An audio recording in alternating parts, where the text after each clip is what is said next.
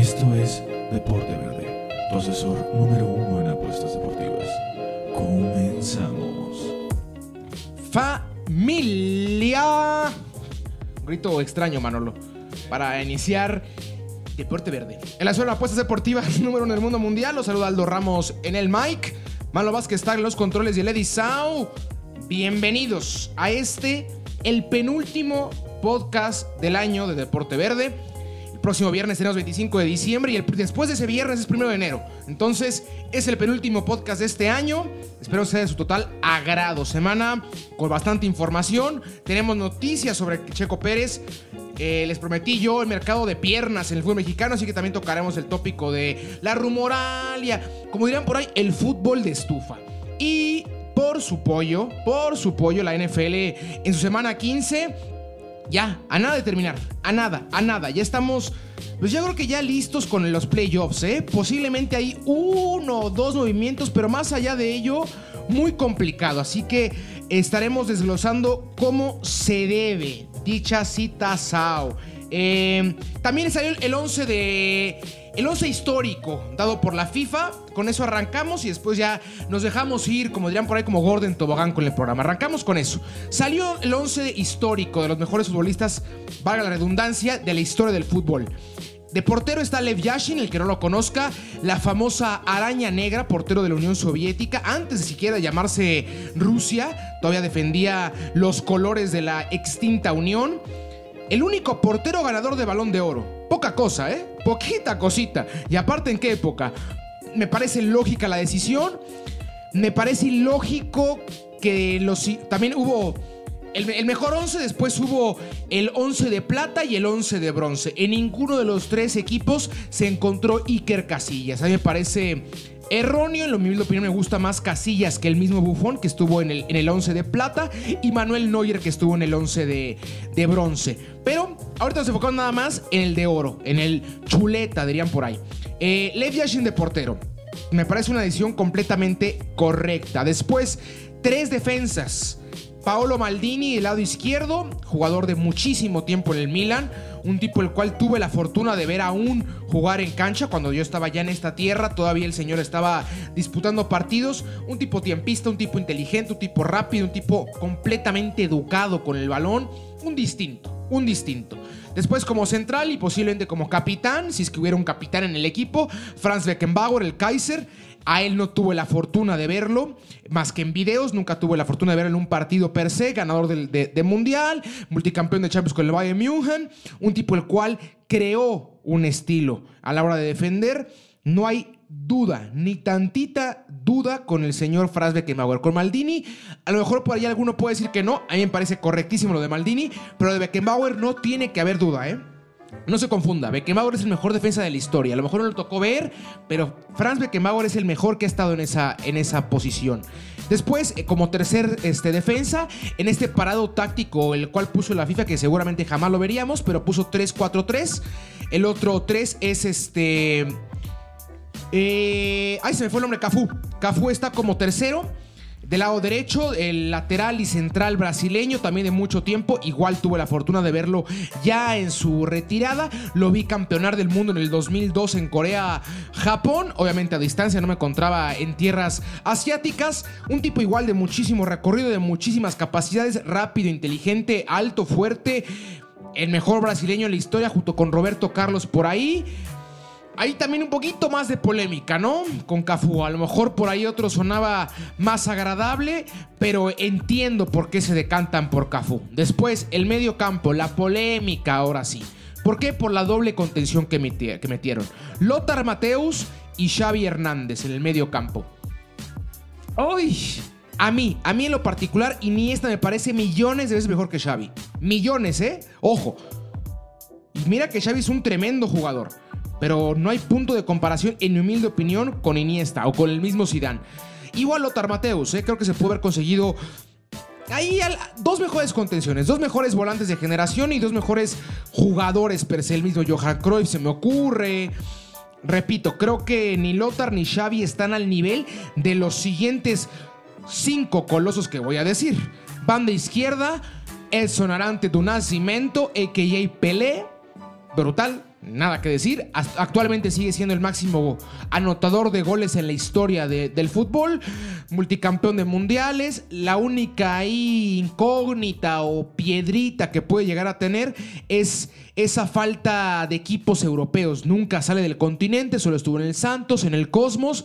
Por eso mismo está esa ligera espina, pero no se le puede recriminar absolutamente Nancy a Pelé. Nancy. Nancy, en serio nada campeón a los 17 años del mundo. Aquí en México 70 habrá que ver los videos y habrá que ver lo que jugaba el astro brasileño para entender tantito nada más de por qué está en ese 11 histórico.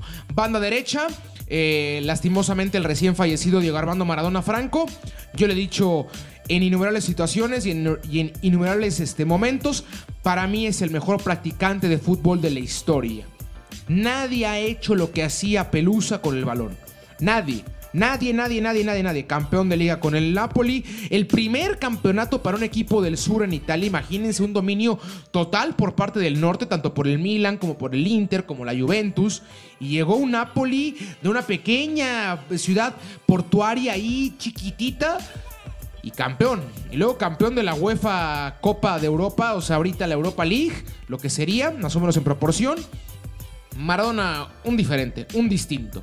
Después, el tridente ofensivo, que también ahí despertó polémica y para mí no hay polémica en nada más que en uno posiblemente, pero en los otros dos nada. Banda izquierda, Lionel Andrés Messi Cucitini.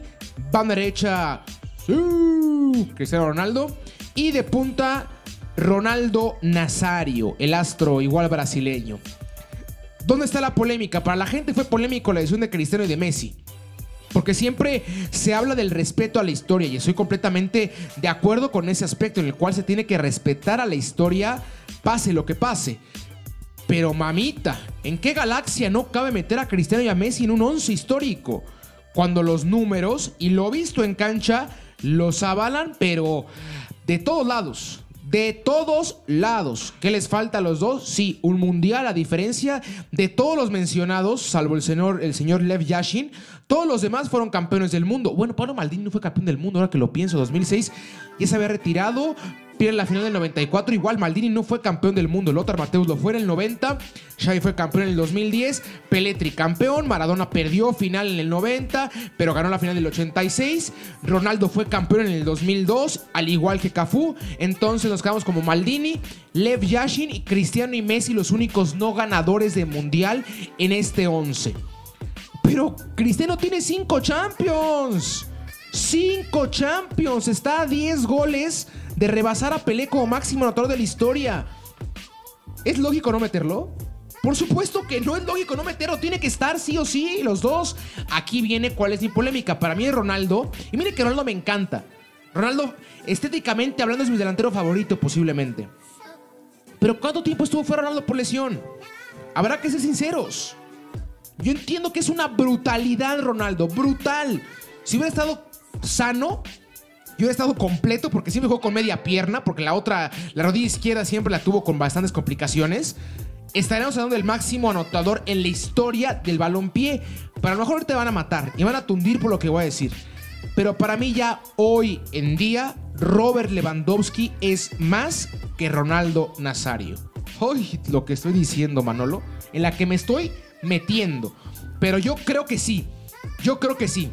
¿Por qué? Por lo conseguido. A lo mejor le faltan esa, esa cantidad de goles en mundiales, pero también habrá que entender, gente. Miroslav Klose, máximo anotador de mundiales, alemán. Ronaldo, en segundo lugar, brasileño. ¿Quiénes son los dos países con más mundiales? Brasil y Alemania. Es una lógica. En el caso de Lewandowski, polaco pinta complicadísimo. Complicadísimo que juegue siquiera cuatro partidos por mundial, tres a lo mucho, y eso si entra Polonia a un mundial.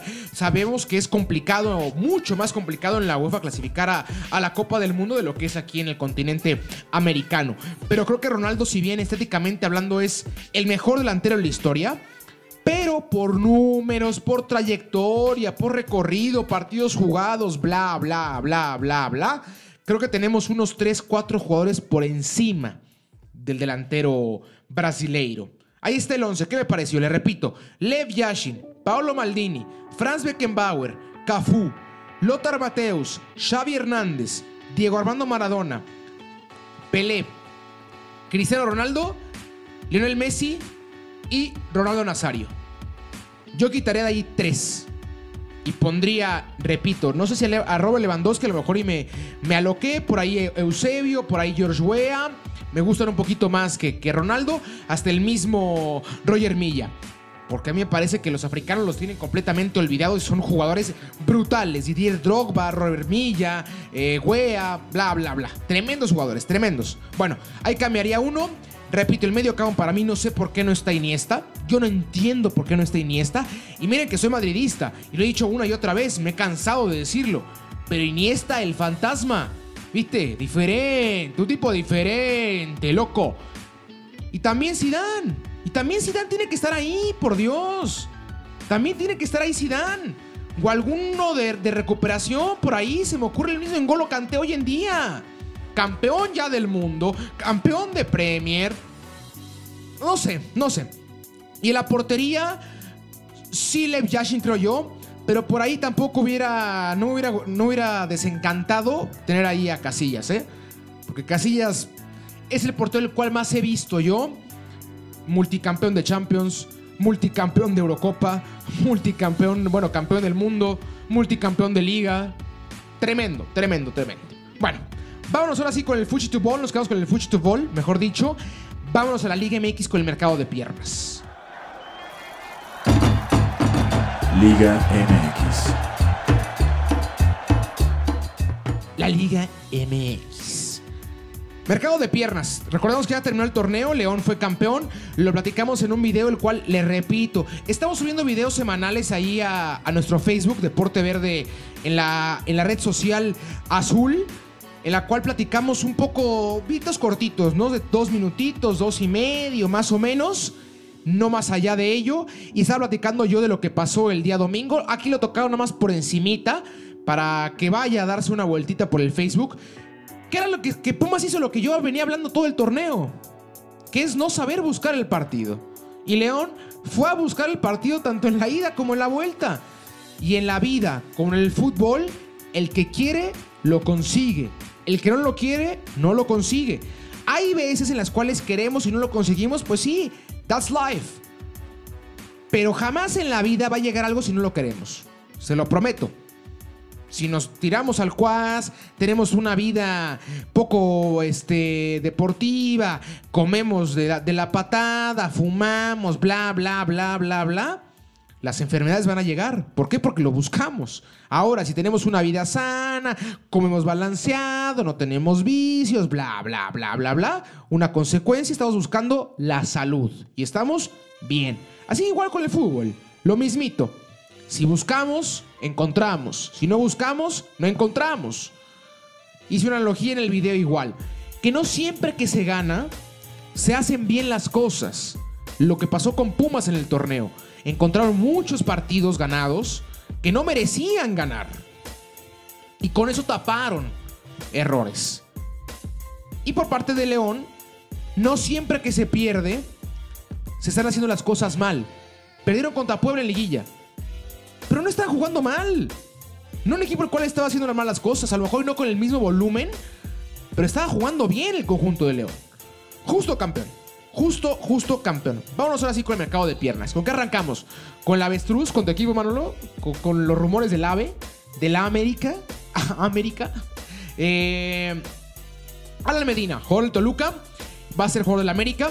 Están a falta de días ¿eh? o de horas para que se concrete dicho movimiento. El intercambio sería por, por Ibarwen, por lo que me comentan mis gurús y mis fuentes en Toluca. El Toluca está pidiendo Ibarwen en este intercambio.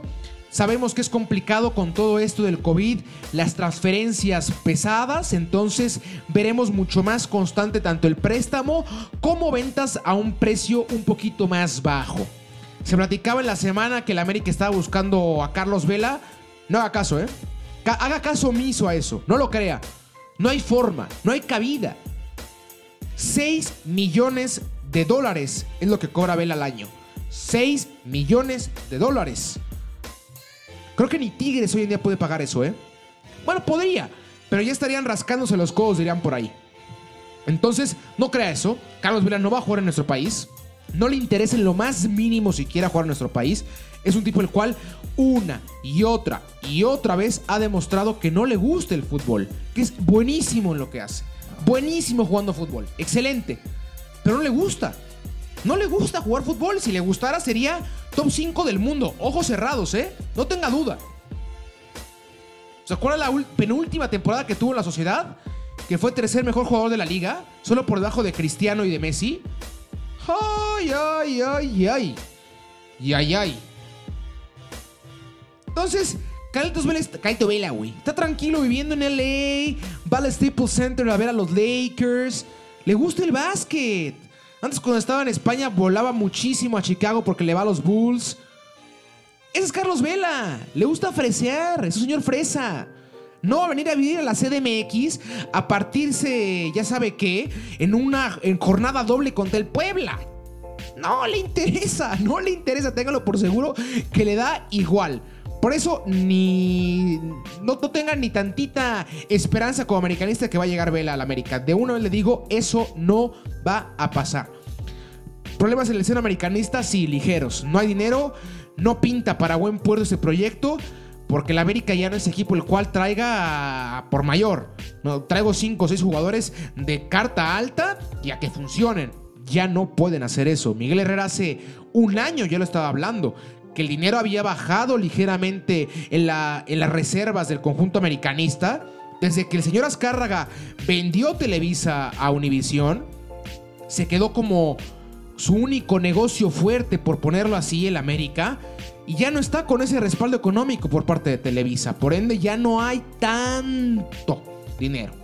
Sigue habiendo, por supuesto, sigue siendo de los cinco planteles con más dinero en el, en el país, o el cuarto por ahí, sí, cuarto, tercero, compitiendo constantemente con Chivas, solo por debajo de los dos de Monterrey. Pero pinta raro para el América, no hay tanta rumoralia, no hay tantos nombres que se manejen. Necesitan sí o sí defensas, sí o sí defensas. ¿Qué pasó la temporada pasada? Se fue Bruno Valdés, estuvo fuera Emma Aguilera. ¿Qué problemones trajeron? ¿Qué problemones? Se fue Paul Aguilar ya a la MLS. ¿Qué va a pasar ahí? Jorge Sánchez, yo sé que a mucha gente le gusta. Pero vean en serio qué hace Jorge Sánchez en la cancha. Nancy, Nancy. A lo mejor y yo estoy mal, porque por algo lo llama el seleccionador nacional. Tata Martín lo lleva constantemente al tricolor. Pero Jorge Sánchez no es un tipo el cual te pueda cambiar una saga, ¿eh? En lo más mínimo. Y ahora le sumamos que Guillermo Ochoa ya está muy distante a ese brutal nivel. Pinta muy complicado, ¿eh? Pinta muy complicado. A ver qué pasa, pero le digo ahorita, Ara Medina es el único tal cual casi casi confirmado por parte del América.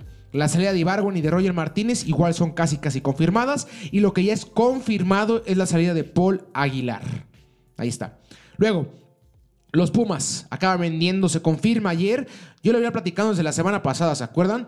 Charlie González es jugador de los Tigres. El famoso Cocolais, el Cocolizo, se acaba yendo al conjunto de los Tigres después de que los, los felinos del norte vendieran hace escasas tres semanas, un mes, a Edu Vargas al Brasileirao, para ser específicos al Atlético Mineiro. Entonces se quedó con ese hueco y al Tuca Ferretti no le gusta Leo Fernández. No le gusta el exjugador del Toluca. Entonces quiere esa dupla de delantera para, para Guiñac.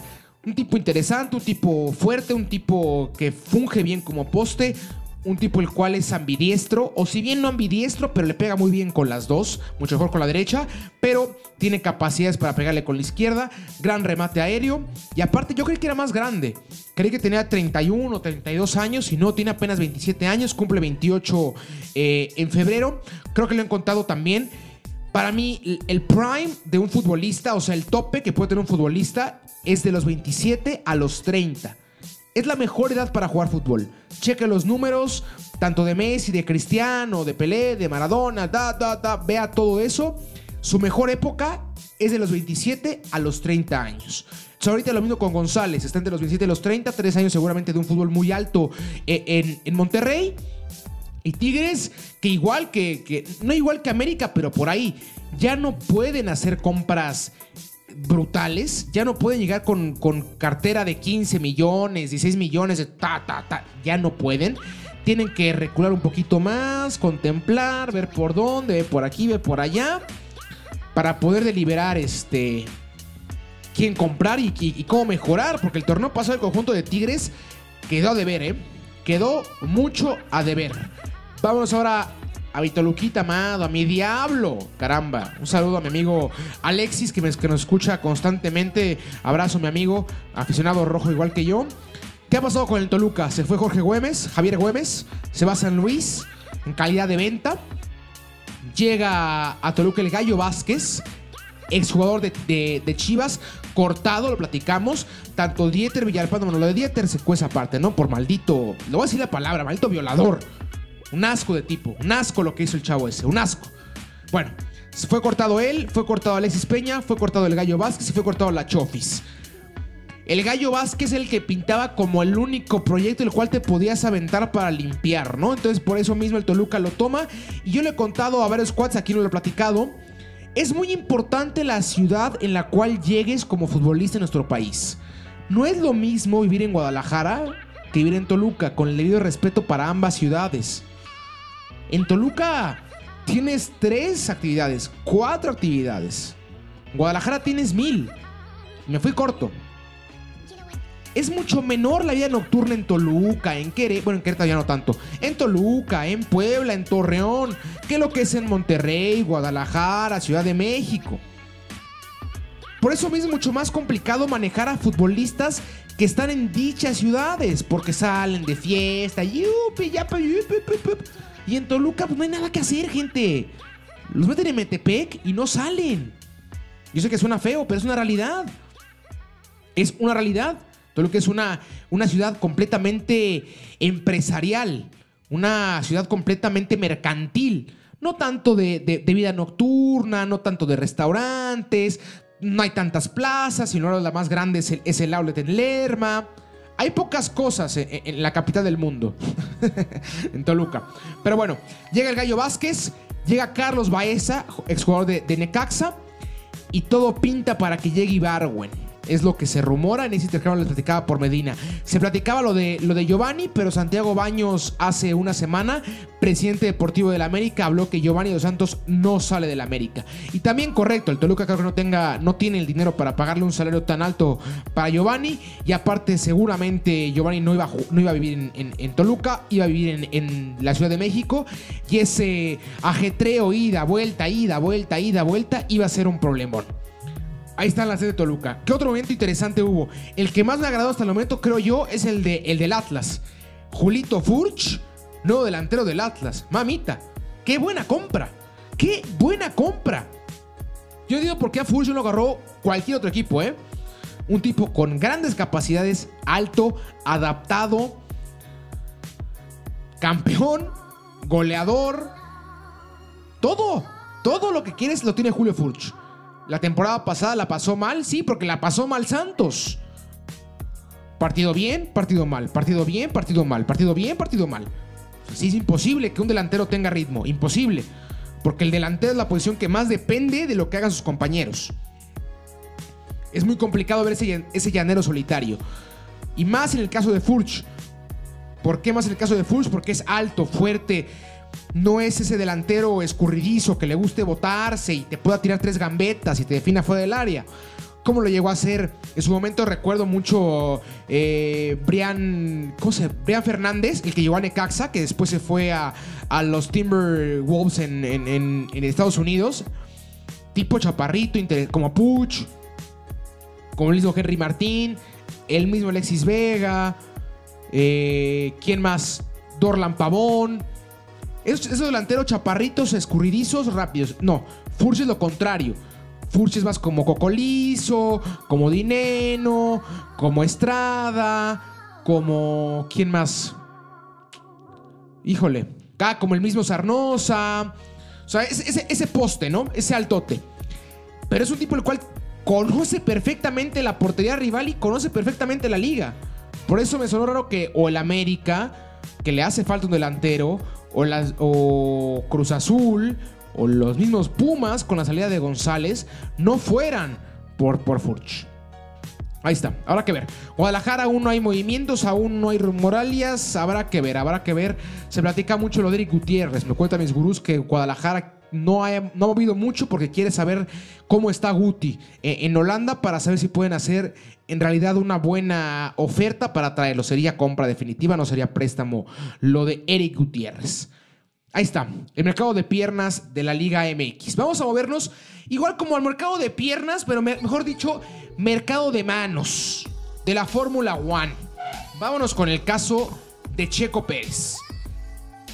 Yo he platicado lo lo de Sergio Pérez, que estaba complicado y estaba difícil que, el tapatío consiguiera contrato en la Fórmula 1 porque cada vez se reducían y se reducían y se reducían y se reducían más los espacios, al grado en el cual quedaban dos huecos, que eran las dos mejores escuderías del circuito, Red Bull y Mercedes.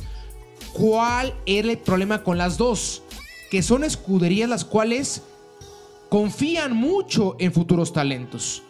Lo hemos visto con la Mercedes Academy por parte de Mercedes George Russell, mismo Botas, el Rosberg sale de ahí. Y por parte de, Red Bull, Albon, Pierre Gasly, el mismo Sebastian Vettel es salido de la, de la Academia de Pilotos de Red Bull. Entonces, sonaba raro que, apostaran por un tipo de mucho recorrido ya y de buena edad como Sergio Pérez. Y lo acaban haciendo. Sergio Pérez es nuevo piloto de Red Bull, será compañero de Max Verstappen. ¿Qué esperar de Sergio Pérez con esto? Porque leí varios comentarios de, no, ahora sí agárrense. Checo Pérez va a ser campeón. No, tampoco. Tampoco. Habrá que ser eh, coherentes y conscientes de cuáles son los alcances del piloto mexicano. Y no por las capacidades, ¿eh? Porque es una realidad que la Fórmula 1 siempre las escuderías deciden encaminar mejor o darle un poquito más de apoyo a otro piloto. Mercedes Hamilton es el 1. Red Bull, el 1 es Max Verstappen. En el caso de Racing Point, el 1 es Stroll, pero ¿cómo va a ser el 1 alguien tan malo? Iba a ser Checo, obviamente.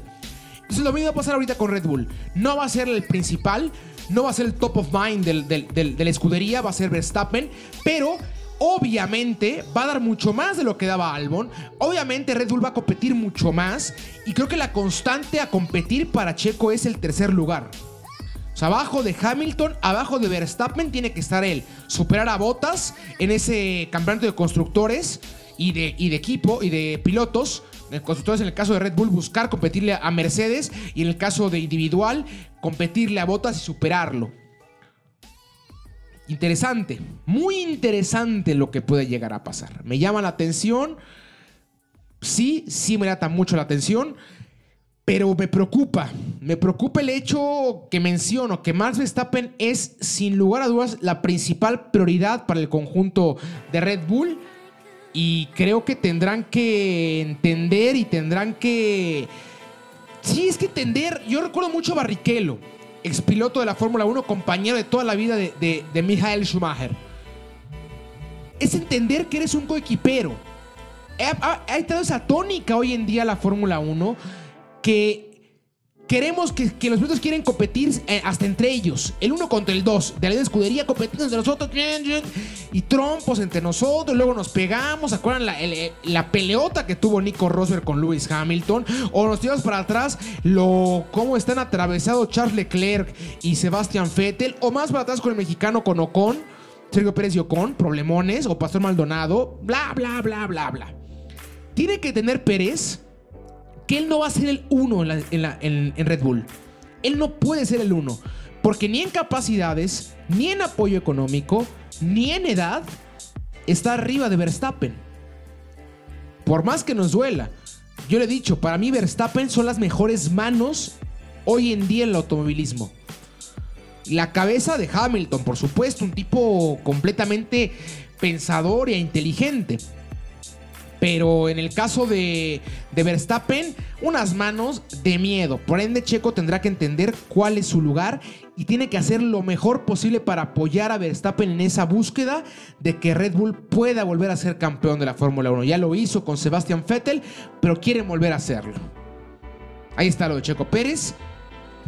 ¡Ay! El tiempo se fue volando, Manolo. El tiempo se fue volando. La NFL le doy picks rápidos. Doy picks rápidos y la próxima semana o el primero de enero aún estamos por definir. Le platicamos en la semana qué día va a ser el especial, el último programa del año.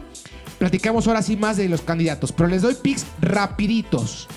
El día sábado tenemos el Buffalo en contra de Denver. Vamos con Buffalo. Igual el mismo sábado, Green Bay en contra de Carolina. Vamos con Green Bay. Después San Francisco en contra de la estrella solitaria, a.k.a. Cowboys, a.k.a. Dallas. Vamos con San Francisco. Después Seattle en contra de Washington. Seattle, Washington está jugando muy bien, ¿eh? Ojo con Washington. Está cerrando tremendo. Después Vikings en contra de Chicago. Vamos con Minnesota. Miami en contra de los Pats es en Miami. Así que Miami. Ojos cerrados. Ni con Tom Brady ganaban en Miami. Entonces pinta un partido, si bien no a modo, pero muy ganable para Miami. Después Jacksonville en contra de Baltimore. Baltimore. Atlanta en contra de Tampa, Tampa, Tennessee en contra de Detroit, Tennessee, Colts en contra de Texans, buen partido, voy con Colts, Philadelphia en contra de Arizona, vamos con Arizona. LA Rams en contra de los Jets, ni se dice, ¿no? Los Rams. Después, el mejor partido del fin de semana, sin lugar a dudas, domingo en punto de las 3 y media hora México, Kansas City en contra de New Orleans. El que yo hoy, hoy, 18 de diciembre, lo tengo como Super Bowl. Guarda este, este tweet, este comentario. Kansas contra Saints es ahorita mi Super Bowl y se van a ver la cara el domingo. No se pierdan ni por error dicho encuentro. Ya después en el Sunday Night Football, eh, Cleveland en contra de New York. Vamos con Nueva York. Hoy sí, vamos con Nueva York, ¿eh? Con todo y que Cleveland está jugando muy bien, creo que Nueva York se va a llevar el partido y va a ser la sorpresa. Apueste la S, va a haber momentos bastante ricos. Y ya en el Monday Night Football, Steelers con contra de los Bengals. Vamos con los Steelers. Repito rápido nada los ganadores. Buffalo, Green Bay, San Francisco, Seattle, Minnesota, Miami, Baltimore, Tampa, Tennessee, Indianapolis, Cardinals, Arizona, Rams, Kansas City, Nueva York y Steelers. Ahí está. El programa de hoy, le repito, penúltimo programa del año. Nos vamos a ver ya sea la próxima semana o dentro de dos. Ahí les platicamos en, nuestras redes sociales. Recuerde seguir nuestras redes sociales. Háganos parte de su conversación. Yo fui Aldo Ramos. Malo Vázquez tal estuvo conmigo en los controles. Que tenga una excelente semana. Un abrazo y uno aún más fuerte para la familia Morales. Para mi maestro le mando un gran, gran abrazo, Leo Riaño, por el terrible Deceso del doctor Morales, una institución completamente en el periodismo deportivo, uno de los máximos narradores de, del pugilismo de nuestro país. Tuve la fortuna de, recibir clase una, en una ocasión por parte del señor. Un abracito, Leo, te, un abrazote, Leo, te, te quiero, te estimo. Más allá de ser el maestro, eres un amigo y se fue un grande sin lugar a dudas. Este programa va completamente para el doctor Morales. Les repito, un abrazo a todos y que haya suerte. Esto fue Deporte Verde, tu asesor número uno en apuestas deportivas. Recuerda escucharnos cada viernes con nuevo contenido. Síguenos en nuestras redes sociales, Deporte Verde, Facebook, Deporte Verde, Instagram y Twitter. Hasta la próxima.